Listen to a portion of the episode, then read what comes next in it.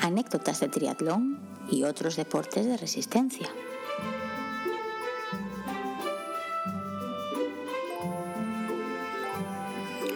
Hola a todos y bienvenidos una semana más a un solitario capítulo de anécdotas de triatlón y otros deportes de resistencia. Y digo solitario porque volvemos a estar eh, delante de los micrófonos, únicamente digo yo. Hoy no tenemos ningún invitado. Esto del verano hace muy complejo el coincidir con la gente. Ya no suele costar el resto del año, en verano es más difícil todavía. Pero bueno, espero al menos no estar hablando solo porque tú sí estás ahí, ¿no, Diego? Sí, sí, yo sigo aquí y, y entiendo que esta igual es una de las razones por las que muchos podcasts hacen un parón veraniego, pero nosotros como nos gusta ir a contracorriente, empezamos el podcast en verano y no tendría ningún sentido decir vamos a hacer un parón ahora por el verano, eh, no, no me cabe en la cabeza. De hecho, aquí estamos a punto de celebrar nuestro primer aniversario, que lo celebraremos en el próximo episodio, si no me equivoco, ¿no? Sí, porque creo, no recuerdo ahora mismo el día exacto que empezamos, pero cae entre medias de este capítulo y el siguiente. Así que sí, lo celebraremos el siguiente, lo cual es un buen momento para recordar que pusimos hace una semana más o menos unas encuestas para saber quiénes de vosotros estaríais interesados en participar en el, en el primer aniversario, pues contando eso, anécdotas rápidas en una sesión común entre todos los que nos juntemos.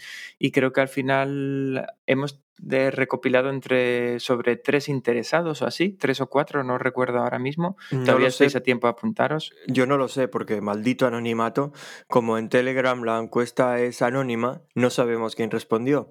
Y en Instagram no es anónima, pero es que pudieron responder los míos que en Telegram. Telegram. Entonces no sabemos, ahora mismo no sabemos números. Tenemos que mandarles unos mensajillos por ahí a la gente para ver cuántos somos en total.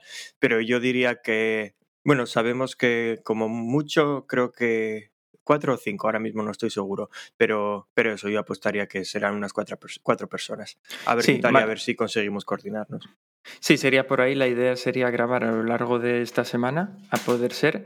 Y, nada, eso, que mandaremos algunos mensajes, crearemos un grupo en Telegram con la gente interesada y ya está. A ver, a ver qué tal, qué tal sale. Si hay alguno más interesado, por favor que se ponga en contacto con nosotros. Urgentemente. sí, por el medio, por el medio que sea.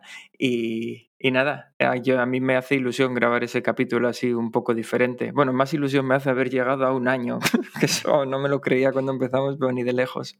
Ya, me mandaste el otro día las estadísticas esas de que el noventa y tantos por ciento de los podcasts no pasan del segundo episodio o algo así, que dije yo, es que ahí teníamos que estar nosotros. No sé qué hacemos destacando, saliéndonos de la media, cuando un noventa y pico por ciento no pasan del segundo. Sí, es que... Lo, que, no sé, lo que no sé es qué pasa con los que pasan del segundo. A ver si ahora vamos a estar condenados a estar haciendo esto de por vida o algo así. No, no, no, es que veo que no leíste el artículo que te envié, porque en el artículo ponía eso, que el 90 y pico por ciento no pasa al segundo capítulo, y luego te ponía estadísticas de cuántos, cuántos sobrevivían al primer año y cosas de esas. Datos que ahora mismo no tengo en la cabeza, pero vamos, que ya formabas parte de una pequeña élite. Yo, lo considero así. ¿Para qué voy a leer el artículo? Yo cuando alguien me manda algo con un pequeño resumen, interpreto que lo que hay en ese resumen es lo que tengo que leer. Pero ahora que lo pienso, igual no me mandaste un resumen y lo que leí fue la entradilla. Bueno, no importa. Vale, pues nada, simplemente eso, de cara al aniversario, e intentaremos grabar esta semana con todos los que podáis, incluso con aquellos que habéis votado en la encuesta que solo os interesa cantar el cumpleaños feliz, pues adelante también, no hay ningún problema. Y antes de empezar hoy con el capítulo, quería contar, ya igual que el otro día conté algo así que me había ocurrido nada que ver con el deporte, hoy tengo algo que contar también. Y es que sé que es un tema delicado que puede levantar ahí algún resquemor, porque las hace ahora una semana y pico me tocó vacunarme. Digo que puede ser un tema complicado porque últimamente está el ambiente entre vacunas y antivacunas que puede ser un jaleo, así que yo voy a decir que me vacuné porque, porque así lo podía contar en el podcast. Y ya, el, el resto ya cada uno puede interpretar lo que quiera, pero la cuestión es que fue, una, fue toda una experiencia para mí ir a vacunarme. No sé qué pasa, que cada cosa que hago, no soy como un niño pequeño, todo lo vivo ahí como una experiencia tremenda. ¿Qué pasó?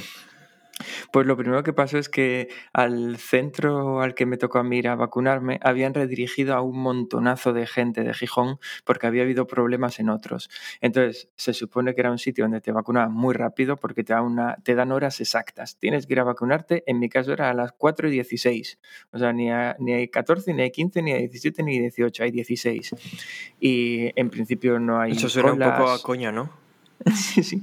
En principio no hay prácticamente nada, ni retrasos ni nada. Llegas, te vacunas y te vas. Bueno, cuando yo llegué había una, una fila de gente tan sumamente grande. Bueno, yo en la vida había esperado una cola tan grande. Es que era tan grande, tan grande que yo pensé que era que había gente llegado antes y los habían echado. Y les habían dicho, no, no, mira, poneros ahí a esperar. No, sé cómo explicarlo, pero es que daba rodeaba todo un pabellón deportivo que era donde nos iban a donde nos iban a vacunar. Salía por la acera, recorría dos calles enteras haciendo zigzag, o sea, de ida y vuelta, ocupaba la calle Bueno, yo cuando llegué allí vi que tenía que esperar. Al final fue bastante rápido porque fue, bueno, bastante rápido contando que yo contaba eh, ir allí en cinco minutos salir y estuve hora y cuarto, no fue rápido, pero viendo lo que vi, dije, voy a pasarme aquí el día ¿Qué pabellón era? El de la braña. El, bueno, ¿sabes cuál es? No, la verdad eh, que no, pero vale. No, bueno, da igual. Bueno, pues eh, eso, que ya lo primero para mí fue el tema este de a cola enorme. Luego, además, se les acabaron, creo que se acabaron las vacunas, no habían previsto todo esto. Parece ser que estaban poniendo la vacuna de Janssen y se acabó por la mitad. Y era casi cuando me tocaba a mí. Yo ya estaba al principio de, al principio de la cola. Sale un chico y dice: Los que vienen a por la primera vacuna para este lado, a la segunda vacuna para este otro. Yo encima estaba con los auriculares puestos, no me enteré de nada, o sea que estuve esperando como 45 minutos, casi todo el mundo iba por la segunda vacuna, así que éramos muy pocos los que nos tocaba la primera dosis. No me enteré de que habían hecho una cola aparte y cuando me enteré pues me puse otra vez casi el último y a la otra vez a esperar cuando ya me tocaba. Pero lo más impresionante de todo para mí no fue el esperar bueno, el aguantar esa cola enorme, sino cómo fue el proceso de vacunación que me dejó atónito. Yo entré en el pabellón, bueno, atento porque esto si parpadeas te lo pierdes, porque fue todo muy rápido. Eh, tuve que pasar por una mesa, dar mis datos y ahí en el papel venían que me iban a poner Pfizer, que fuera a la mesa no sé qué. Fui a la mesa no sé qué. Por poner en situación, yo llevaba una mochila, había una silla junto a la chica que vacunaba, la enfermera, y yo ya cuando iba acercándome iba pensando, me quito la mochila, la dejo en la silla, porque, bueno, supuse que no me haría falta sentarme a mí y nada, imaginándome el proceso en mi cabeza. Llego allí y me dice la chica, ¿en qué brazo te quieres vacunar? Iba en camiseta, levanté un pelín la camiseta para decirle, aquí en el derecho, y me puse a descolgar la mochila. no me siendo, siendo diestro, lógico es que te vacunas en el izquierdo. Es que a mí me daba igual. La cuestión es que no, no me había todavía ni parado. O sea, literalmente estaba todavía dando unos pequeños pasos para acercarme a la silla. Me descuelgo el asa izquierdo de la mochila y veo que la chica se agacha como tirando algo en la basura. y digo yo, eh, dejo aquí la mochila. Y dice ella, ya está. ¿Cómo que ya está? Si no me escuché, si, no me llegué a parar. Escuché esta semana el podcast de Biquineros y Edu cuenta algo muy parecido que le pasó a él también, que no se enteró de que le pusieron la vacuna. Pero es que, es que digo yo, pero ¿cómo que ya está? Pero es que lo mío fue un caso muy raro porque es lo que te digo, no me había llegado a parar, todavía estaba caminando en dirección a la silla y sí que es cierto que yo había notado algo, pero pensé que era ella, no sé, dándome golpecitos en el brazo. pues no, ya estaba. O sea, me dejó tan a cuadros que eh, eh, me quedé quieto y digo yo, ¿pero qué hago? ¿Marcho ya? y decía, sí, sí, siéntate por ahí si quieres diez minutitos así. Yo acabé marchando porque ya estaba de, esperar muchísimo tiempo. Pero es que me, quedé, bueno, dije, a ver, que te estás enrollando mucho. Por curiosidad, ¿tuviste algún efecto secundario? No, ninguno. Joder, madre mía. Pues a mí, bueno, yo ya sabes, yo me vacuné hace hace casi dos meses ya, pero fue con la AstraZeneca y al día siguiente es que, es que me, apetecía pegarme un tiro, o sea, estaba fatal. De hecho, la semana que viene, el, el miércoles de la semana que viene me pongo la segunda dosis, que me dijeron que, que es, bueno, gente del curro que ya se la puso me dice que con las segundas dosis que no notas nada, que es la primera, al contrario con la de Pfizer, que dicen que con la primera nuevamente no notas nada y es la segunda la que te tumba un poco. Pero, pero a mí me dejó, me dejó cao casi dos días la, la, la, la otra vez.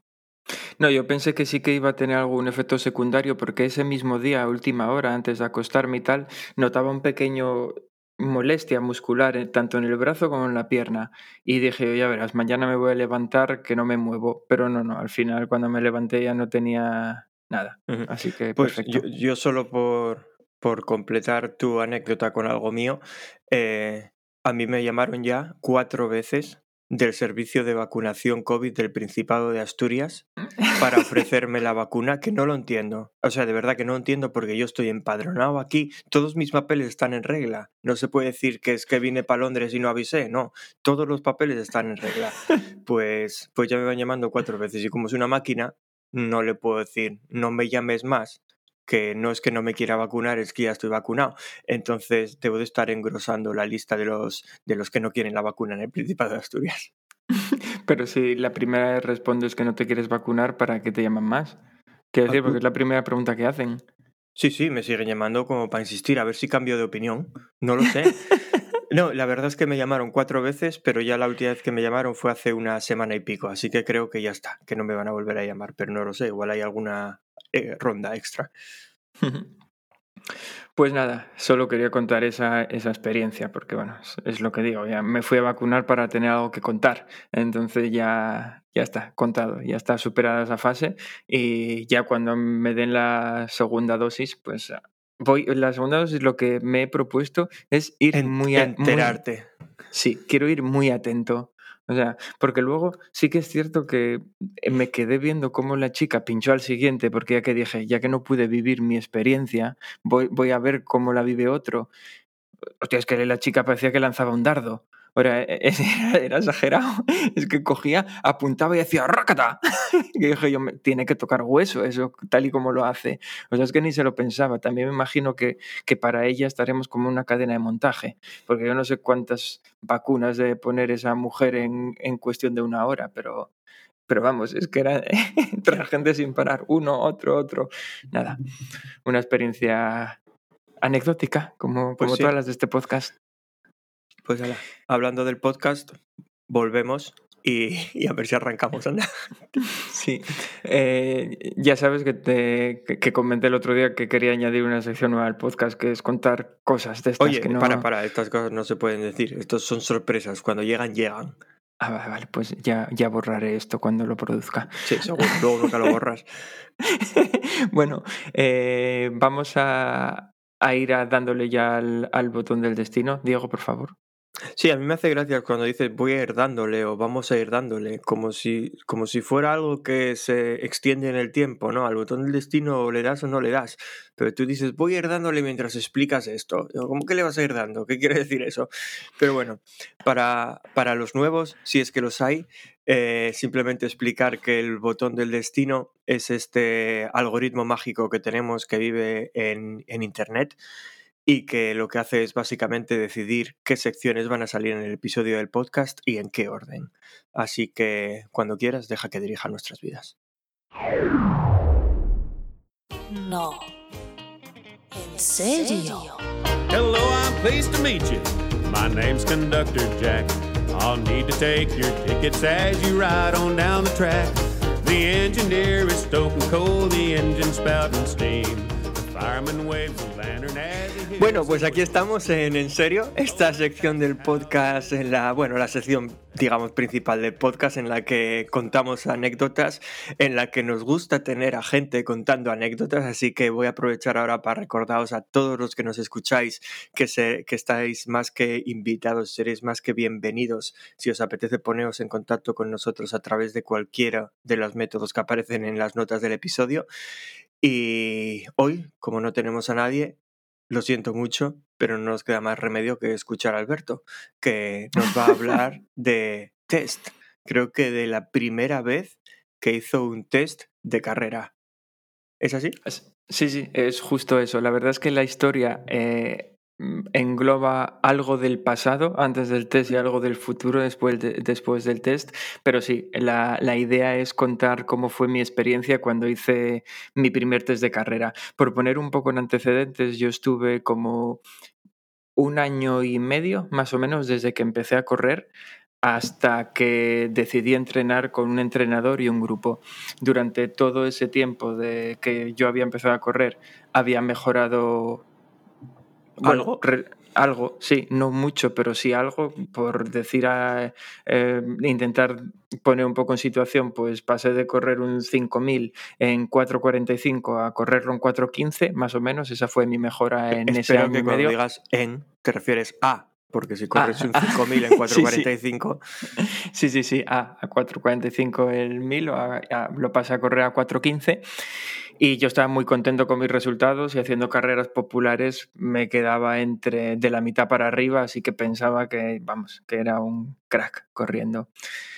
Con esto, eh, después de año y pico, me dio por apuntarme eso, eh, a un entrenador, con un entrenador y con un grupo de, de, entrenamiento, porque, bueno, más que nada por tener más motivación y sobre todo por la parte de natación, porque ya, ya pensaba que en carrera no necesitaba ayuda. Cuando, cuando estuve buscando el grupo de entrenamiento, el entrenador, bueno, fue preguntando, preguntando a conocidos que estaban más metidos que yo en esto del triatlón, me lo acabaron recomendando, también me dijeron que, era, que iba a ser un entrenamiento duro, si no estaba de entrenar y tal. Así que antes de empezar me decidí a hacer una prueba de esfuerzo. O sea, es algo que yo en general recomendaría, ¿no? El comprobar de vez en cuando que no te va, que no te vas a morir mientras entrenas o que no te va a pasar nada raro. Y era la primera vez en mi caso que me hacía una, fue una prueba de esfuerzo y un reconocimiento médico. El reconocimiento médico, todo bien, lo único que me detectaron es que tenía el pie cabo, pero básicamente lo que me dijo el hombre fue, si a, día de hoy no te has enterado porque ni siquiera lo sabías, olvídate del tema, no te hace falta nada. Y, y, luego hice la prueba de esfuerzo, que para mí no fue eh, mm, nada similar a lo que yo tenía en la cabeza, que era una prueba de esfuerzo. Lo primero fue nada, me preguntó mi edad, me estuvo cogiendo datos, estuvo haciendo ahí sus propias eh, cábalas y después me subió a la, a la cinta. Una primera vez, que, te subías a una cinta de correr, ¿no? Y era la primera vez que me subía a una cinta de correr, que esto ya es parte de la historia que quiero contar porque el hombre cogió un trozo de, no sé cómo llamarlo, una especie de red. Supongo que será la broma que hacen todos los, los probadores de esfuerzo, porque cogió un trozo de red que venía en un tubo muy pequeñito que parecía para ponerte en la mano y me dice, ahora te tienes que meter aquí dentro. Y yo, ¿cómo que me tengo que meter ahí dentro? Y dice, sí, sí, sí, mete la cabeza y eso te tiene que cubrir todo el torso. Yo, pero si eso es del tamaño de mi muñeca. Bueno, pues es bastante elástico. La cuestión es que me metí ahí, me empezó a meter un montón Pero entonces, ¿dónde estaba la broma? ¿Te lo dijo de verdad? Sí, sí, sí, pero bueno, lo dijo así como, eh, ahora te tienes que meter aquí dentro como si fuera broma, como Ah, diciendo... Vale, vale, no, no, yo es que creí que era broma, que no te tenías que meter ahí dentro. Bueno, nada, luego me llenó de todos los sensores para el electro y medir pulsaciones y toda la movida. Y luego también tenía el, el- rollo de los gases, así que se puso a ponerme una máscara. Cuando me puso la máscara, me dice él, bueno, nada, esto como cuando corres en el, en el gimnasio, en la cinta. Y le digo yo, eh, ya con la máscara puesta, que se hace todo un poco más extraño, le digo yo, es la primera vez que corro en cinta. ¿Cómo que es la primera vez que corres en cinta? Yo, sí, sí, nunca he corrido en cinta. Bueno, pues ya sabes, tienes que correr por la parte que se mueve, no tienes que pararte porque la cinta no se para. O sea, ya me trató como un niño pequeño que estaba descubriendo algo nuevo. Y luego me dijo, es que no sé si decirte que vayas primero al gimnasio a correr 10 o 15 minutos en cinta. Y yo, no, no, ahora ya no. Y dice, bueno, anda, venga, pues adelante. Ahora que ya estoy todo disfrazado, ¿para qué? Arranca la prueba de esfuerzo, empieza muy despacito. El tío no tenía mucha fe en mí, ya lo noté, porque me dijo algo así como, esto va a ser muy rápido. Eh, arranca, yo empiezo caminando porque todo empieza muy lento y ya eh, después de unos cuantos minutos llega ese punto en el que ya no sabes si tienes que caminar o correr, porque o caminas muy rápido o corres muy lento, pero la cinta está en ese punto intermedio en el que no sabes lo que hacer. Bueno, nada, pasé ese trámite, empecé a correr despacio, mi prueba de esfuerzo no recuerdo ahora mismo cuánto duró, pero no creo que haya llegado a media hora, debió ser algo menos. Pero a mí lo que me extrañó de todo el tema este es que no llegué a cansarme. Se supone que una prueba de esfuerzo es hasta la extenuación, hasta que no aguantes más. Yo no sé a qué velocidad me llegó a poner. Cada minuto, cada dos minutos, no recuerdo, iba acelerándolo un poco más pero mm, mi sensación, porque claro, las cintas están en kilómetros por hora, así que yo me pierdo, mi sensación es que no debía correr en ningún momento a más de 4.15, 4.10, cuando, vamos, sé que puedo correr a mucho más que eso en periodos cortos, sabía por aquel entonces. La cuestión es que este hombre decidió parar la prueba en cuanto llega a las 180 pulsaciones, porque 180 pulsaciones es lo que él había medido, que según mi edad y mi estado de forma y no sé qué, era mi tope. de todas formas, si dices que anduviste por 4.10 de ritmo, 180 pulsaciones ya son, ¿eh? Ya son pulsaciones. Ya, o sea, para ti me refiero, a ver, no generalizando, es que conozco tus pulsaciones, eso es un sí, Sí, sí. Bueno, la cuestión es que es esa, en cuanto llega a las 180 pulsaciones me paró, yo estaba es que estaba relativamente fresco y él, bueno, ahora tenemos que medir tu recuperación, espera, descansa, no sé qué, tal, tal. En esto que en medio de cuando se supone que me iba a medir la recuperación, una chica que estaba jugando a balonmano tuvo un accidente y entró allí con un brazo roto, así que mi prueba de esfuerzo se interrumpió. dijo, bueno, eh, vamos a tener que dejarlo aquí porque ahora tengo una urgencia, porque no sé qué y tal. Y me dijo, tenemos dos opciones, o vienes otro día y te hago la prueba de esfuerzo entero, pero claro, volverte a hacer pasar por este esfuerzo, que está pensando, ¿qué esfuerzo? si, esto no, Pero eso no se lo dijiste en ningún momento. No, porque era mi primera prueba de esfuerzo. Luego hablándolo con más gente que decía, es que es horrible hacer una prueba de esfuerzo porque, porque es hasta que no puedas más, hasta que te tengas que parar. Claro, pues yo no llegué a vivir eso. Y me, dice eh, me dijo eso, o lo, lo, otro que me dijo es que la otra opción que tenía era coger el rodillo mismamente en casa, ponerme a tope de pulsaciones y luego medir eh, las pulsaciones después de 45 minutos, minuto y medio y no sé cuánto 45 más. segundos. 45 segundos, sí, para ver cómo recuperaba decidí esta segunda opción. Oye, para querer contarnos cómo fue tu primer test de carrera a pie, te estás enrollando un poco, ¿eh? No, es que el test es lo más rápido de carrera a pie. Eh, eh, esta es la parte que marcó mi test de carrera a pie. Porque luego fui a la evaluación de la prueba, que me diera los resultados. Me dijo que los resultados habían sido muy buenos, que mi tope de pulsaciones eran 180, que si veía que llegaba a 180 o pasaba, que tenía que parar, porque ya no iba, o sea, parar, bajar el ritmo, porque ya no me iba a aportar nada. Eh, me dijo que tenía una recuperación buenísima. Me la había medido yo en casa, no sé si era fiable, pero me dijo que tenía recuperación buenísima. Me dio también el VO2 máximo, que me dijo que era de un atleta profesional. Vamos, que me subió el ego aquello que daba gusto. Y así me presenté yo al, a mi primer entrenamiento en grupo diciendo, madre mía, soy aquí el amo, voy a venir aquí el primer entrenamiento no fue el test, sino que directamente era un entrenamiento normal en el que había un calentamiento y, series, series de 200, si no me falla la memoria me dice el, mi entrenador, venga, nada, a calentar, tienes que ir a un ritmo lento, que sea cómodo, tal y cual. Yo miré y dije, a ver quién son los rápidos aquí. Este grupito, pues fui con ellos. Estaban calentando pues a 4.10, 4.15. Ellos iban muy tranquilos, hablando entre ellos, y yo iba muy rápido porque calentamos durante bastante tiempo, voy a poner unos 15 minutos. Yo iba muy rápido detrás de ellos, aguantándoles el ritmo, pero para mí ya iba fuerte por aquel entonces. Y, pero yo pensaba, mira, si les sigo el ritmo perfectamente, si estos son los rápidos. Claro, lo que no sabía es que para ellos sí estaban calentando y yo estaba ahí dando todo lo que tenía. Total, luego llegaron las series de 200, que ahí bastante bien porque como en distancias cortas soy rápido, pues hice solo tres o cuatro de las diez que debían de tener los demás, porque me las recortaron simplemente, así que bien. Y al día siguiente, eh, bueno, al día siguiente no, a la semana siguiente llegó la, mi primer test. Me explican el test, tienes que hacer tres kilómetros, antes de tres kilómetros, a tope, a todo lo que des, tienes que acabar lo más rápido posible, que no sé qué y tal. Y yo pensando, madre mía, voy a reventar el crono aquí, ya verás.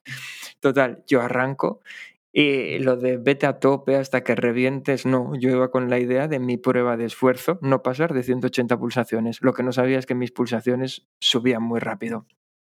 Total, que al poco de arrancar ya iba a 180 pulsaciones corriendo a 410, 405 y entonces yo hice todo el test así, 410, 405, doy la primera vuelta, eran dos vueltas de 1500, todo el mundo, yo era el único que está haciendo test, así que todo el mundo por ahí animando, venga, a tope, rápido, no sé qué. Y yo miraba mi reloj, 180 pulsaciones, voy bien. Y me dijo el tío que si pasaba no valía de nada. Total, que acabé el test con una media de 407 el kilómetro y en los 3 kilómetros y, y, bastante fresco tal, excepto los últimos 200 metros que estaban ahí, aquí todo, sprinta, sprinta, todo, todo y ahí es donde de verdad descubrí mi tope de pulsaciones que llega a 198 y dije yo, claro, es que 180 no era mi tope. Llegué a 198 y ya cuando nada, acabé el test, me ponen ahí los números, mira, tu ritmo umbral es este, que me salía sobre 4.10, si no recuerdo mal, eh, esto, esto, esto. A mí me parecía, claro, no tenía ni idea ni de lo que era un test, ni de lo que era un ritmo umbral, ni de lo que era nada. A mí me daban números y yo me lo creía todo. Y así, así fue la experiencia de mi primer test, en el que tampoco llegué a agotarme, porque a ese ritmo podía haber corrido 10 kilómetros, bueno, 10, casi, 10 kilómetros tranquilamente. Y eso se demuestra con el futuro, que justo el mismo fin de semana del test teníamos una carrera de 10K y venías tú. No sé si te acuerdas, fue, ¿te acuerdas, del grupo, ¿no? aquella del grupo. La, aquella del grupo en la que, en la me que frenaste, iba a ser mi primera vez bajando de los 40 minutos y no me dejaste. Eso, efectivamente. Iba, eh, íbamos a correr nuestro, para mí era mi segundo 10K, bueno, había corrido un, una de 12, mejor dicho, era mi primer 10K como tal, y Diego, no sé cuántos habías hecho, pero querías bajar de, de, De 40 de los 40 minutos. Y yo decía, no, no, es imposible. Si yo acabo de hacer un test y me dice que a, más de 4.10 no puedo ir. Entonces dice, me empiezas tú, que sí, hombre, que sí puedes, que eso es una tontería, que no sé qué, harías el test mal. Y pues, ¿cómo lo voy a hacer mal si hice todo lo que me dijo el de la prueba de esfuerzo? Total, que cor- corrimos esa prueba de ese 10K. No, no llegamos a bajar los 40 minutos por 40, los 30 pelos. fueron, sí. Sí, nos salió a 4.05. No, no, me- no recuerdo cuánto Bueno, nos salió, pero fueron ro- 40 minutos 30 segundos. Fácil de calcular el ritmo. Sí, sí, fue rondando a los 4 kilómetros. Y, y claro, nada, así fue cuando me enteré yo que mi test no había valido de nada, porque llegué allí, le dije a mi entrenador, mira, encontré un 4K y me salió así. Yo creo que el test de la semana pasada no lo hice, no lo hice bien. Hice el, no sé, ya me había dado a mí la sensación de que no lo hacías bien cuando podías hablar tan tranquilamente. Y yo, ya, es que a mí me había dicho la prueba de esfuerzo esto, "Ah, pero ¿qué, prueba de esfuerzo? Que no, que te- tenías que haber ido a tope, tal y cual. Total, que a la semana siguiente volví a hacer 5 kilómetros corriendo ya a 3.45, a 3.50 y nah, directamente rompió el test aquel y dije, eso no vale para nada. tu ritmo umbral andará más por los 3.50, 3.55 y olvídate del test aquel que hicimos. No sé, es que, es que yo por aquel entonces, cuando tú empezaste a entrenar con esta gente, yo empecé a entrenar en Premier Try y era, era todo muy diferente aquí porque el tipo que nos entrenaba, bueno, sigo, sigo en contacto, bueno, ahora ya no por lo de la pandemia, pero bueno, sí, todavía le mensaje el otro día, pero la cosa es que él es muy, muy de la vieja escuela. Eh, él era, era un saltador de salto de longitud, de hecho, estuvo a punto de ir a los Juegos Olímpicos y bueno, luego ya como máster ganó incluso unas cuantas medallas de oro y tal en europeos y demás, pero no es corredor, es salto de longitud. Y, y el tío es muy de la vieja escuela, él no utiliza métricas de ningún tipo para nada, pero para nada, cero. Que a mí no me importa, o sea, hay mucha gente que critica ese tipo de entrenamiento. Yo soy de los que pienso que somos amateurs, mientras mejores todo está bien. Así que a mí no me importa que me hagan test, que no me los hagan, que, que utilicen métricas que no. Yo, por ejemplo, nunca utilizo nada. Cuando salgo a correr, eh, tengo el reloj, que lo tengo puesto en modo cronómetro, solo veo un cronómetro nada más y ni me, ni me, ni me baso en ritmo, nunca llevo pulsómetro, así que no, no miro las pulsaciones ni nada, siempre entreno por sensaciones. Pero, pero es eso, hay, hay mucha gente que a mí ya me lo van diciendo varios, que lo critican, pero así nunca vas a alcanzar el máximo de tu potencial. Y yo, es, que, es que me da igual, quiero decir, soy un amateur, no me importa. Recuerdo una anécdota incluso con este hombre, que hubo un momento en el que me dijo, yo ya estaba ahí en mis mejores tiempos. Fue cuando ya acababa de correr no, recuerdo los tiempos exactamente, pero fue un 5K en alrededor de 17 minutos en un acuatlón, el 10K en 36, 37, y me dijo el tío, si, tienes que, si quieres mejorar más, ya tienes que meterte un poco con la nutrición y tal. Y, recuerdo que le respondí y dije, bueno, pues aquí está mi límite. Yo hago esto por hobby y me gusta comer. Yo no me voy a meter con la nutrición para correr más. No, no, no le veo ningún sentido. Y así, y así hasta el día de hoy. Quiero decir, pasaron tres años desde que me dijo eso. Y es, y es cierto. Yo, yo tengo... Yo hago esto para divertirme. Si tengo que sacrificarme mucho, ya no me voy a divertir. Así que... Sí, e, está, está guay ese tema porque ahí que siempre encuentras las dos vertientes, la gente que hace deporte para poder comer más y la gente que cuida la alimentación para poder hacer mejor deporte. no, yo, tampoco hago deporte para comer más. Y, y, a ver, yo mi nutrición, mi alimentación no es mala. Lo que pasa es que no mido nada, no tal, pero tampoco es que coma cualquier cosa. Bueno, que coma muchas guarradas. Simplemente es que no me apetece. Para mí es añadir más estrés. En, joder, hay bastantes cosas entre el trabajo y tal. Sí, pero también, también, entiendo, también entiendo el otro extremo. Hay mucha gente que quiere alcanzar eh, el máximo potencial que puedan, sean amateur o no. Entonces, yo entreno, bueno, muchas veces comenté aquí, me refiero a la gente con la que entreno. La gente con la que entreno es, es Purple Patch, es la empresa de Matt Dixon. Y ellos, por ejemplo, su objetivo es que todo el mundo alcance su máximo potencial. O sea, dentro de sus posibilidades, pero ellos se meten con todo, se meten con temas de nutrición, se meten con temas de hidratación, con temas... A ver, tú haces lo que quieras. Yo, por ejemplo, esos temas, bueno, lo que digo siempre, no, lo, no me meto. Hago cosas porque son básicas, como comer siempre después de hacer ejercicio y cosas así, porque noto que recupero mejor. Pero ya está, yo no me meto ni en, en temas ya más tal. Pero pero sí, que, que claro, con, teniendo eso en cuenta, yo la primera vez que hice un test de carrera ya llevaba entrenando cinco años, cuatro o cinco años. Quiero decir, porque con la gente con la que estaba, los de Premier Try no los hacían. Y claro, yo cuando lo hice ya sabía lo que era un test y lo hice bien. Claro, lo hice también que, que vamos, es la primera vez que acabé de correr y no eché la pota por los pelos. O sea, fue una de las pocas veces que sentí que algo no va bien aquí dentro, nada más acabar aquel test. Pero bueno. Sí, sí, sí. Nada, si yo la conclusión por lo que contaba esta historia es porque eso, es porque ni sabía lo que era una prueba de esfuerzo cuando me hice la prueba de esfuerzo, así que estoy convencido de que aquella prueba de esfuerzo no me sirvió de nada. No, pero es que lo de la prueba de esfuerzo es muy raro, porque ahí no dependió de ti. En el test, vale, a ti te habían dicho vete a tope y tú no fuiste. Tú fuiste mirando las pulsaciones y haciendo lo que te dijo el señor probador del esfuerzo. Pero es que en la prueba de esfuerzo no dependió de ti. A ti es te que enchufaron una máquina y cortaron. Sí, pero yo creo que el problema con aquello es eh, que el, hombre no se fiaba de mí. O sea, sabía que yo era amateur, así que estará a hacer más pruebas de esfuerzo y sabrá más o menos hasta dónde llega la gente. en cuanto no, se dio cuenta de que tú eras un superhombre. No, no, no, no, no me refiero a eso. Me refiero que entre ese ritmo, que él había calculado ya mis, mis pulsaciones y, y, lo más importante, que no se fía de mí porque yo le había dicho que nunca me había subido a una cinta, dijo, este tío si le dejo aquí hasta que se desvanezca, me sale volando y lo tengo que ir a buscar al, a la clínica de lo de la fisioterapia. A ver, a ver, a ver, que a día de hoy tú todavía estás contando cómo no te atreves a hacer series en cinta porque te parece que vas a estamparte contra la pared y alguien va a tener que ir a recogerte. No, lo que no me atrevo es a tirarme a una cinta en marcha que se está moviendo muy rápido, que no es el caso. Pero yo creo que debieron de coincidir las dos primeras variables. Él dijo, ya está en el ritmo que yo creo que este hombre debe alcanzar. Y encima, en el pulso que yo digo, esta prueba se acabó. Y no quiso esperar a que yo me cansara, pero es que yo estoy seguro que podía haber dado mucho más en aquella prueba de esfuerzo. Ya, ya. Y yo, yo poco después de que tú te hicieras esa prueba de esfuerzo, me hice yo una, pero la mía fue en bicicleta no sé si te acuerdas. Y yo, yo, Casi, yo casi muero con aquello. Que bueno, eh, es igual que hacer un ramp-up eh, test de estos que tiene Swift para calcular el FTP. De hecho, es es, es, lo mismo, es la misma idea. Cada, cada minuto te suben ahí un poco la potencia. Bueno, eso, que de cara a hacer una prueba de esfuerzo está bien saber qué es y de cara a hacer un test de carrera también está bien saber qué es, porque yo no es, luego ya hice, cuando lo hice al año siguiente el test de carrera no tuvo nada que ver.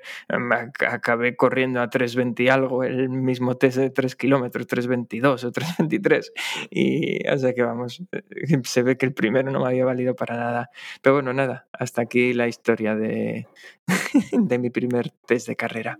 Venga, anda, dale, dale caña al botón del destino, Tino. O igual tengo que decir, vete, vete dándole al botón del destino. Yo solo le voy dando la primera vez porque tengo que prepararlo, entre que lo cargo, lo no sé qué y tal, por eso digo le voy dando. Ah, pues eso, eso demuestra muy poca anticipación por tu parte. ¿eh? Quiero decir, ya sabes que vamos a grabar el podcast y sabes la hora. No tener el botón del destino preparado.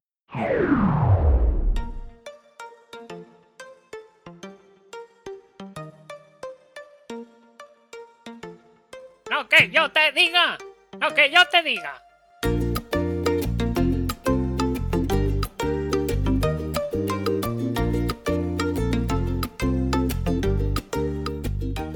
Bueno, en lo que yo te diga, eh, sabéis que es esta sección en la que nos gusta recomendar algo, recomendar cacharritos, recomendar cosas que hacer, que no hacer, libros, lo que sea. Cualquier cosa que se nos pase por la cabeza, material. Y hoy Diego viene a, a recomendar algo que yo personalmente no acabo de entender su recomendación, me parece un tanto absurda, así que me gustaría que él mismo nos lo explicara, porque nos quiere recomendar el modo natación de los relojes Sunto. O sea, no, no, no los relojes en sí ni nada, solo el modo natación, que sin un reloj bueno, Diego, explícalo tú porque yo no entiendo esta recomendación. A ver, es que por lo que digo el modo natación y no el reloj Sunto en sí mismo, es porque es algo que se podría implementar en cualquier otro reloj. Quiero decir, cómo funciona el Sunto lo podrían hacer los de Garmin. No sé si alguien más lo tendrá. Los de Garmin, los de Polar, los de bueno, estoy seguro que las bandas estas de natación es lo que hacen también. Ahí es, el mismo modo. Y por lo que no recomiendo Sunto directamente, aunque yo estoy contento con el reloj, es por lo que dije mil veces, porque no tiene una plataforma web donde puedas mirar los resultados. Entonces, a no ser que utilices algo tipo Training Peaks, no te ayuda mucho. También tengo que reconocer que como aplicación móvil, que es lo único que tienen, el rollo este de Sunto, el Sunto App, que se llama, le da mil vueltas a todas las demás. Cuando empezó era una, era una ponzoña, aquello no había por dónde cogerlo. Bueno, es que cuando empezó no había ni versión de Android, solo tenían la versión de iOS. Pero hoy en día la aplicación en sí mismo es una pasada, a mí me encanta. Lo que pasa es que es eso, es una aplicación móvil, no te vale para examinar tus resultados. Y por eso es por lo que no recomiendo Sunto, porque te obliga a tener otra plataforma, que al final casi todo el mundo usa Strava, así que otra plataforma la tienen siempre, pero bueno. Pero el modo natación, ¿qué es lo que me gusta? Pues lo que me gusta del modo natación de los relojes Sunto es que yo llego a la piscina, le doy a empezar y no vuelvo a tocar el reloj hasta, que salgo del agua para decirle acabé de nadar. Y el reloj lo hace todo automáticamente. A mí no hay cosa que me moleste más que estar nadando y tener que estar dándole a los botones, que si ahora acabo una vuelta, que si ahora... A mí eso me parece un coñazo. De hecho, yo en la pantalla del reloj lo único que tengo es una, una de las una de las pantallas del reloj que te ofrecen es el reloj este de agujas típico de, de cuatro agujas de, el, de piscina, sí. el cronómetro ese de piscina. Pues yo es lo que tengo puesto, nada más, porque en la piscina en la que voy no hay, bueno, en la que voy ahora tienen uno de dos agujas en vez de cuatro, que se ve rarísimo, pero claro, con dos agujas no, no te da para todo, es mucho mejor cuatro. Eh, entonces, eh, es lo único que tengo puesto. Y es que es lo que digo, yo no toco absolutamente nada. Desde que me tiro del agua hasta que salgo, el reloj lo hace todo. Y ahora os preguntaréis, ¿y cómo sabes si haces ritmo, si haces, por ejemplo, un largo en el que no mueves el brazo, un pateo o algo así? O sea, patada y cosas así. Pues no lo sabe. Ese se pierde. Se pierde en, la inmensidad del entrenamiento, no está. Pero, pero, pero es que no me importa. No, quiero decir, porque, a ver, aquí hay que matizar. Hay gente a la que le importan estas cosas, que dice, si yo nado 2500, no nado 2200 o 2300.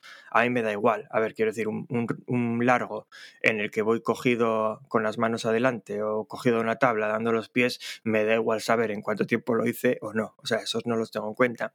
Y de hecho, antes de tener este reloj, este Sunto, que es el Sunto 9, tenía el, el Ambit 3. Y en el Ambit 3 sí tenías el modo drill o el modo técnica, que es lo mismo que hace Garmin. Vamos, cuando vas sí, a sí, hacer. yo, lo Mm. uso además. y- pero bueno, es que a mí me interesa no por el tiempo, sino por saber todo lo que nado y demás. Pues eso, el, el Ambit 3 sí que tenía eso, que cuando vas a hacer un, un largo de esos, pues se lo marcas, dices tú, venga, añadir un largo, añadir otro, y ya está, y así lo controlas todo. Pero es que yo eso lo usé los dos primeros meses. O tres. O bueno, puede que estoy exagerando y que lo haya usado. Bueno, lo dejé de usar cuando empecé a nadar con gente. O sea, en el momento en que estaba en una piscina con gente, yo ya pasaba de usar, de andar dándole. De aquella, claro, como si necesitaba marcar las vueltas, marcaba las vueltas, pero cuando iba a hacer ejercicios de técnica ya no hacía nada. O sea, el reloj se perdía ese largo y lo perdía, me daba igual. Entonces, ya te digo, yo cuando llegué, cuando compré este reloj, al principio dije, ¿pero qué es esto? Que no tiene para marcar técnica. Me extrañó, era como un paso atrás en un reloj más moderno. Pero es que luego la, la, la sensación de tirarme al agua y no llevo reloj, o sea, porque es literal, yo mientras nado no miro el reloj, cuando miro solo el reloj ese de agujas para saber cuándo tengo que salir, porque, el, porque es eso, porque porque el otro tiene solo dos agujas y, y, a veces, bueno, además lo tengo muy lejos y no veo bien, pero, pero es que es eso, es una sensación de, mira, no tengo que hacer nada. Y, no sé, es que... Y, puede que estés pensando tú, o, o tú, oyente, sí, sí, sí, tú, el que se esconde ahí en la esquina, pues puede que estés pensando, ya, pero no será tan, no será tan preciso, porque claro, tiene que detectar que dejas de nadar. O sea, bueno, cuando te empujas con la pared, bueno, eso es lo mismo que cualquier otro, es el acelerómetro, pero cuando dejas de nadar, igual pierde un segundo así, o dos, no lo sé, ¿eh? esto me lo invento, igual no pierde nada porque lo tienen en cuenta. Pero es que aunque fuera el caso, a mí me da igual, si siempre uso el mismo reloj, quiero decir, la referencia va a ser siempre la misma. No sé, no sé, yo, yo es que estoy tan acostumbrado a tener que darle el lap con Garmin que me es automático y no he probado otra cosa, así que estoy contento. Ya, ya, ya lo sé, pero es que a mí esto del no tener que hacer nada. Bueno, mira, por ejemplo, a Stu, no sé si te acuerdas de él, pero era el, el, monitor este de piscina cuando la vez que fuiste sí, sí, tú, vale. Pues ese estaba totalmente en contra de los relojes. De hecho, bueno, y Fiona, la otra chica con la que nadaba también, lo primero que le decía a alguien, como le viera dándole a los botones del reloj, decía, el próximo día si eso no traigas el reloj. Estamos en la piscina y se mira el reloj de la piscina. O sea, pero yo creo que son gente que viene de natación y todo este tema de tal, porque bueno, se escuchan muchos podcasts, juraría que Sebas Abril dice algo parecido, que a él tampoco le gusta nada el tema de los relojes y tal. De hecho, él comenta muchas veces que él no lleva reloj cuando nada. Pero, pero es eso. A mí me gusta tenerlo porque me gusta luego poder mirar los tiempos que hice. O sea, yo no voy a decir que no nadaría sin reloj, pero sí que prefiero mucho más nadar con reloj, pero no quiero hacer nada. Y ahora los de Sunto además este, tienen este rollo ya en muchas más cosas, que yo no lo uso, pero por ejemplo en series de carrera a pie no, no tienes que tocar nada ya si no quieres, o sea, el reloj te detecta los cambios de ritmo y ya te marca el solo las series, o incluso tienen un rollo que se llama el, el modo vuelta, que es que si estás dando vueltas eh, puede ser una pista o puede ser un parque, tú marcas dónde está el inicio de la vuelta antes de arrancar y ya está. A partir de ahí él ya te va a marcar todas las vueltas automáticamente. A mí todo lo que sea automatizar de esas cosas me, me tienen ganado. De hecho, me encanta la idea del reloj de, de estos de Wahoo que tienen el transitionless, creo que lo llaman, que es el tema este de que tú haces un triatlón Mira, yo siempre me olvido de darle al reloj eh, cuando muchas veces estoy en la bicicleta ya cuando marco que salgo del agua y cosas así. El rollo este que tienen los de Wahoo, que no tienes que hacer nada, que le das a empiezo el triatlón y el reloj lo hace todo, ya sabe cuando estás en la transición, cuando estás en la bicicleta, cuando estás en la autotransición y cuando estás corriendo. El otro día mandar una encuesta a los de Sunto, de estos de satisfacción de usuario, y preguntaban qué te gustaría ver en el reloj. Bueno, me explayé. O sea, les puse eso.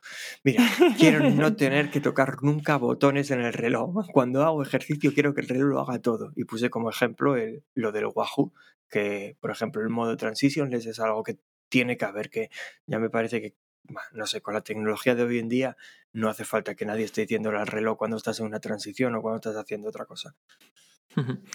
Bueno, pues eh, nada, yo simplemente voy a recalcar entonces el tema de, de, esta recomendación, que desde aquí os recomendamos a todos que utilicéis el modo natación de los relojes Sunto, pero no un reloj Sunto. Ahora, arreglaos como podáis. ¿Es así o he dicho algo mal?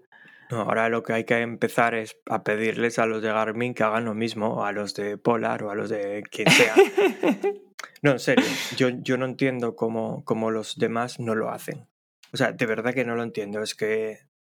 o sea, yo no lo sé, ¿eh? quiero decir, yo no sé si algún otro fabricante está apostando también por eso. Por ejemplo, claro, yo, yo, tengo relojes de Garmin siempre. Ya, este reloj tiene nueve años. no, no sé en qué ha podido mejorar la parte de natación de Garmin, por ejemplo. Ya, Todas estas pulseras eh, de ejercicio sí que lo hacen, te hacen lo mismo y juraría que juraría que el, que el ¿cómo se llama el reloj de Apple? El Apple Watch también, que el modo de natación es totalmente automático, que no tienes que hacer nada. Me suena, ¿eh? no estoy seguro. Sí. Bueno, vamos, vamos ya entonces a la siguiente sección, si te parece, y a ver qué nos toca ahora. Venga, dale.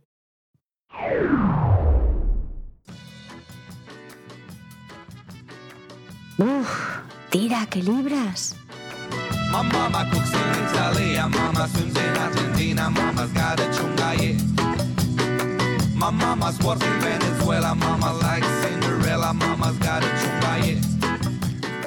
Bueno, pues parece que hoy el día va a ir de test, porque nos vamos a la sección Tira que libras y esta semana Diego y yo hicimos un test de bicicleta, eh, un ramp-up test con, con y queríamos hablar un poco sobre eso, sobre el tema de lo, del test en bicicleta y demás. Así que Diego, si quieres hacer una pequeña introducción. Bueno, simplemente más que introducción el contar por qué hicimos ese test, porque creo que, bueno, la mayoría, bueno, ese test, solo por aclarar, es para calcular nuestro FTP y digo que por qué lo hicimos porque la mayoría de la gente para hacer un test de FTP o hace el test de los 20 minutos o hace el 2x8 o bueno, algún valiente más ciclistas que triatletas harán el de una hora. Y nosotros, sin embargo, hacemos el ramp up. Bueno, uno de los motivos es que eh, ni Berto ni yo tenemos potenciómetro en la bici, los dos tenemos potenciómetro en el rodillo, así que los test solo nos van a valer para los entre el FTP solo nos va a valer para, para el entrenamiento indoor, el entrenamiento que hacemos en el rodillo. Que por otro lado es casi todo. Sí, bueno, también. Y el por qué hacemos ese test en vez de otro, Hombre, yo diría que en primer lugar porque nos gusta más. Pero bueno, en, en, en, nuestra defensa también diré, mira, acabo de comentar hace poco, es casualidad que haya salido esto hoy también, pero acabo de comentar hace poco que yo entreno con la gente de Matt Dixon, con, con Purple Patch, y, y ellos tienen una discusión enorme de cuál es el mejor test de bicicleta para calcular el FTP. Y bueno, hay muchos atletas entrenando, es una empresa muy grande, está, está por todo el mundo.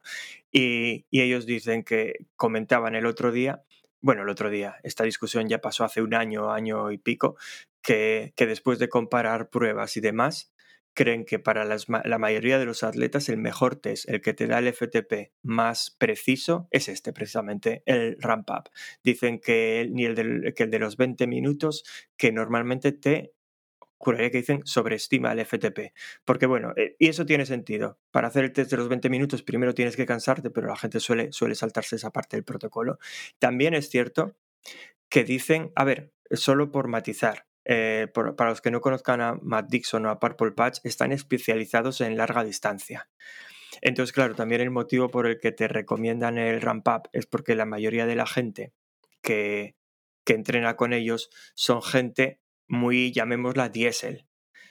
Pero ni Berto ni yo somos así, así que bueno, nosotros utilizamos la excusa, nos decimos, no, bueno, es que estos de Matt Dixon dicen que es mejor hacer el test del ramp up. Sí, pero para gente como Alberto y como yo, que somos explosivos, no. Precisamente a nosotros seguramente un test de 20 minutos nos daría un resultado más fiable que este. Es, es, es posible, pero yo, por ejemplo, he hecho ya uf, media, docena quizás de test de 20 minutos y es que por más que me esfuerzo no lo sé hacer. Siempre empiezo fortísimo, acabo completamente sin fuerzas, no me sale. Ya, no, bueno, bueno tú, ya. tú eres un desastre, sí. Sí, yo le tengo manía a los tests en general, pero es que no me sale bien el de 20 minutos. Cada vez que lo hago me sale peor. Bueno, y ya solo por matizar de qué va esto del ramp up test, que igual teníamos que haber empezado por esto, es un test muy sencillo, empiezas con eh, empiezas con una potencia de 100 vatios y cada, y cada minuto suben 20 vatios más. Pues así hasta que no puedas más. Y cuando no puedas más, pues aquello aplica su fórmula mágica, que no recordará el porcentaje que te reduce, pero es un porcentaje alto, y te devuelve tu FTP. Pues Berto y yo decidimos hacer uno esta semana porque, bueno, como ya contamos varias veces, venimos de siete meses prácticamente sin entrenar, dedicamos unas semanas ahora, cuatro semanas, tres, para ponernos un poco en forma y ya iba siendo hora de ver dónde estábamos. Hombre, no nos esperábamos unos resultados buenos y, así fue.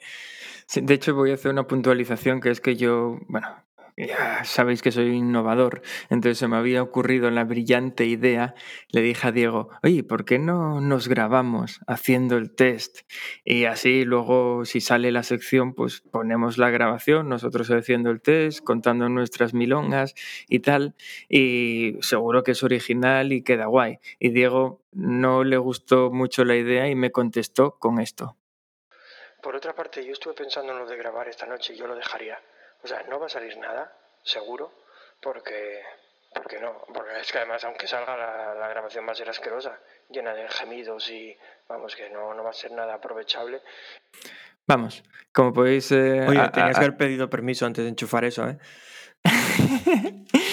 Básicamente razón no le faltaba, es decir, si hubiéramos, si hubiéramos grabado eso, pues habría sido una experiencia un tanto rara desde el punto de vista de un podcast, porque quizás no habría tantos jadeos ni habría sido resultado tan molesto, pero sí que cuando llevamos quizás 5 o 10 minutos de test, Diego dijo, yo me voy a callar ya. Y ahí ya no hubo palabras por su parte y yo más que hablar gritaba cosas de vez en cuando del tipo ¡Pierdo cadencia! ¡Pierdo cadencia! Sí, de, todas formas, lo que iba a comentar, que justo cuando me interrumpiste, y creo que habría quedado mejor el orden de las cosas si lo hubiera comentado antes de que tú dijeras esto, es que Berto y yo, como, como los dos sabíamos que el resultado no iba a ser bueno y no teníamos una motivación muy alta para hacer el test, decidimos hacerlo juntos. O sea, eh, quedamos el sábado, ¿qué, qué día fue? Creo que fue el El sábado. jueves. El jueves. Quedamos el jueves a una hora, los dos juntos, teníamos un evento creado en Swift, los dos íbamos a hacer el test a la vez y estábamos por Discord para, para poder hablar. Y ahora quedaría muy bien que Alberto dijera, ah, pues yo propuse esto, pero bueno, esa parte de la historia ya, ya os la conocéis. Sí, eso la- pero la cuestión es que creo que no habría aportado mucho porque al principio sí, estamos los dos ahí, jiji, jaja, que mira qué mayor llevo, que mira cuál llevas tú, ay que te pillo, que voy a conseguir la bici de Tron, que conseguí la bici de Tron. Y, pero nada, a los, al poco tiempo se convirtió solo en palabras aisladas por mi parte. Diego, Diego tan callado que yo pensé que habíamos perdido la conexión. O sea, un momento cuando él aguantó un pelín más que yo, como 40 segundos, así serían, no lo sé.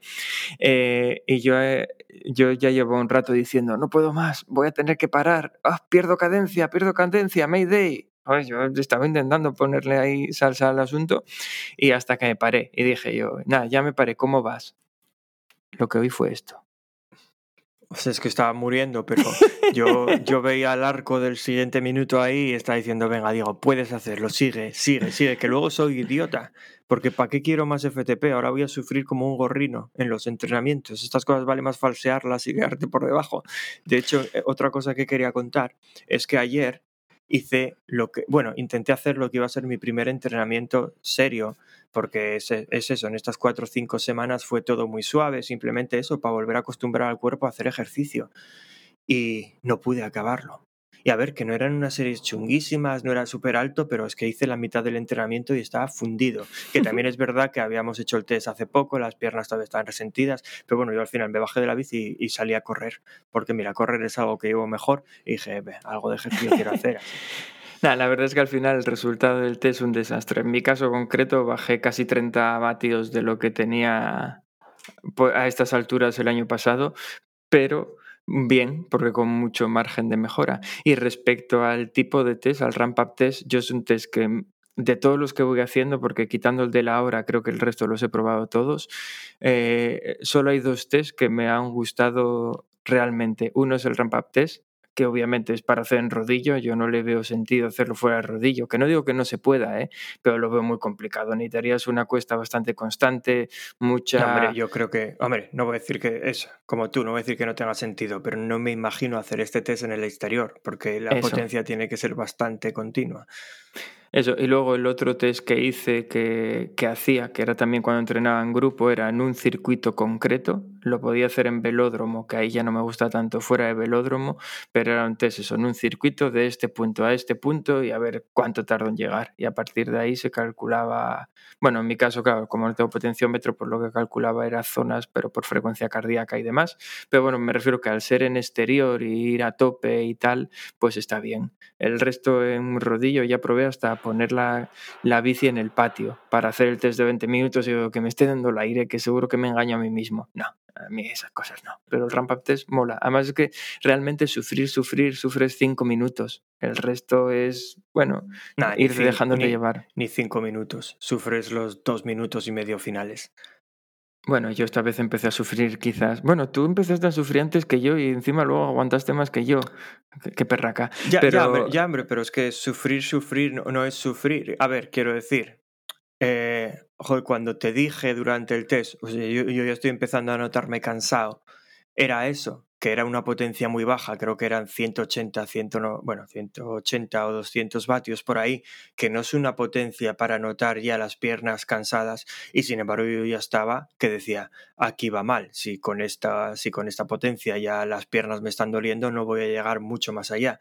Y a eso me refería, pero no es un sufrir como de quiero dejarlo. Eso la verdad es que solo te pasa al último minuto y medio, dos minutos como muchísimo. Pues sí, pero nada, bueno, que los que tengáis la oportunidad de probar este tipo de test, adelante. A nosotros nos viene bien por eso, por el entrenamiento indoor. Y No, la, la verdad es que se está poniendo muy de moda, ¿eh? Y esto ahora lo digo en serio, no solo porque a nosotros nos guste más que el de 20 minutos, pero sobre todo para triatletas de larga distancia, hay mucha literatura ahora por ahí que te recomienda que si vas a hacer, un- si quieres calcular tu FTP, que te hagas este test en vez de hacer el de 20 minutos, pero mucha. Quiero decir, puse como ejemplo a la gente de Purple Patch, pero no son los únicos. Hay mucha literatura que, que te lo recomienda. Que en gente que sea así mucho más diésel de hacer larga distancia, que este test va a dar un resultado muchísimo más eh, fiable o más preciso que el, de, que el de los 20 minutos. Y simplemente por contar una última cosa, eh, para hacer este test, tanto Berto como yo veníamos de entrenar estas últimas semanas con la bici de ruta, no con la, no con la cabra, pero dijimos, bueno, anda, todavía tenemos en mente que igual, una remotísima casualidad, podemos prepararnos para hacer el, el Ironman de Cascais. Los dos pensamos que no, pero bueno, no lo descartamos todavía, así que es hora de empezar a entrenar con la cabra. Así que la pusimos ahí. Y bueno, yo en, como nota positiva decir que desde el principio me encontré comodísimo con ella, que no, me- no me lo esperaba. Quiero- a mí no, a mí me balanzaba sobre el manillar. pues, pues yo me encontré muy cómodo con ella, pero también como, como garrulada, garrulada de las mías, tengo que decir que, hombre, por supuesto, tiene cambio electrónico y no tenía batería, y ahí es cuando me di cuenta de. Y ahí es cuando me di cuenta de una de estas mm, maravillas mecánicas que yo hago, que es que la última vez que había usado la cabra fue cuando salí con ella. Los que no, la, no lo hayáis escuchado, os recomiendo el episodio Como una cabra. Pues ese día yo ya comenté alguna vez que la, cab- que la cabra la compré de segunda mano y que si llego a ver fotos del frontal igual no la compro porque es una guarrada la parte de adelante, todo el cambio electrónico, está todo el cableado por el exterior, la batería va colgando de los, de los acoples de la, cuadra, de la cabra, vamos, que da pena mirar para ella. Pues yo ese día antes de salir a la calle, como no quería salir con todos los cables colgando, lo até todo bien con, con bridas. Y la verdad que quedó mucho mejor. La batería sigue haciendo muy feo, pero por ejemplo los cables y todo eso ahora están muy recogidos. Pues fui tan hábil que la, la central, se llama centralita el cacharrito este, vale. Pues la centralita esta la até a la parte de abajo de la potencia. Quiero decir, ahora no se ve, tengo unas bri- bridas en la potencia y está enganchada debajo. Pero fui tan hábil que puse la parte frontal contra la potencia. Así que ya no solo que no puedo ver el estado de la batería, porque claro, no se pueden ver las luces, eh, es que tampoco puedo dar a los botoninos para ajustar los cambios ni nada, no puedo hacer nada, con- la anulé, lo anulé completamente. Así que nada, lo, lo siguiente que tengo que hacer es volver a cortar esas bridas, darle la vuelta a la centralita, volver a atarla con bridas, pero de forma que se pueda usar. Y tal. Que de hecho incluso me estoy pensando igual ponerla por encima de la potencia, pero es que eso Yo me- la llevo por debajo. ya, ya, es que ahí está. Es que si la pongo por encima de la potencia, ya no es la centralita en sí misma, que me da igual que se vea, es que tengo que desplazar todos los cables para la parte de, de arriba del manillar y va a quedar todo, todo horrible. Y ya te digo, ya, ya daba bastante penilla verla, ahora la dejé de forma decente, pero bueno, tengo que arreglar eso porque, porque es eso. Incluso cuando vi que no tenía cambios, que no funcionaban, dije, ah, igual no tengo batería y no pude mirarlo. Y ahí lanzo otra pregunta, que igual tú sabes la respuesta, que llevas más tiempo con cambio electrónico que yo. No tenía batería de nada, entonces no pude cambiar. Pero yo entendía que una bici de estas, si se quedaba sin batería, te cambiaba automáticamente al plato pequeño y el piñón grande. A mí no me hizo eso, pero yo supongo que es porque cuando me quedé sin batería ni estaba rodando ni nada, la bici estaba guardada en un armario. Entonces simplemente se fue agotando, agotando, agotando y ya está. Porque ya te digo, yo, yo por probar a ver si pasaba eso, cuando no tenía batería me subí a la bici y me puse a dar pedales, ahí todo estaba estático, me dejó los cambios como los tenía. No se notó, claro, yo nunca me he quedado sin batería. De hecho, yo tenía entendido que en cuanto empezaba a parpadear, el aviso de que te quedas sin batería, pues es tu última oportunidad para colocarla y dejarla como quieras que se quede, no que se movía solo, pero Igual eso está configurable, eso si te digo la verdad, no ah, lo pues sé. igual es configurable. Yo, a mí lo que me habían dicho gente con la que solía entrenar que usaban electrónico es que cuando, cuando se quedaban sin batería se lo les movía siempre al plato grande. Ah, no, perdón, al plato pequeño. Sí, lo que dije antes, al plato pequeño y al piñón grande. Pues ni idea. Bueno, si alguien lo sabe, que nos lo deje en un comentario en Telegram y así ya salimos de dudas, pero yo supondría que es configurable, la verdad. Es que no tengo planificado quedarme sin batería, entonces tampoco lo he investigado. Bueno, pues si nunca te pasa, el día que te pase no sabrás cómo reaccionar. bueno, anda. Eh, nada, hasta aquí el capítulo de hoy, a no ser que quieras añadir alguna cosa más. No, no, que va. Yo estoy sin desayunar, así que ya tengo ganas de acabar para ir a comer algo. Vale, yo iba a contar ahora otra Oh, de las madre historias mía. de Alberto, pero no voy a hacerlo. Quiero decir, el que quiera escuchar esta historia de Alberto va a tener que esperar al siguiente capítulo, porque si no esto se nos va a ir de madre. Y el otro día me sorprendió viendo estadísticas del podcast que prácticamente el 90% de nuestros oyentes escuchan el capítulo entero, que me parece una cifra bastante buena, la verdad. Así que no sé si contar a estas alturas esta historia sería un castigo para los que aguantan hasta aquí o un premio, así que sea Hombre, por sería lo un que castigo sea, por lo menos para mí, que quiero comer algo, así que venga, corta. corta. eso, así que no la voy a contar y el próximo día me la apunto para contarla porque puede acabar con los servicios sociales viniendo a quitarme a mi hija. Esto es un Así que click- bueno. clickhanger. Ahí, ahí- ahí lo dejo. Y nada más entonces. Eh, muchas gracias a todos los que nos escucháis una semana más y con suerte dentro de 15 días volvemos por aquí para celebrar nuestro aniversario en un capítulo que esperemos sea especial. Hombre, de una forma o de otra será especial. Venga, muchas gracias a todos. Hasta luego. Chao.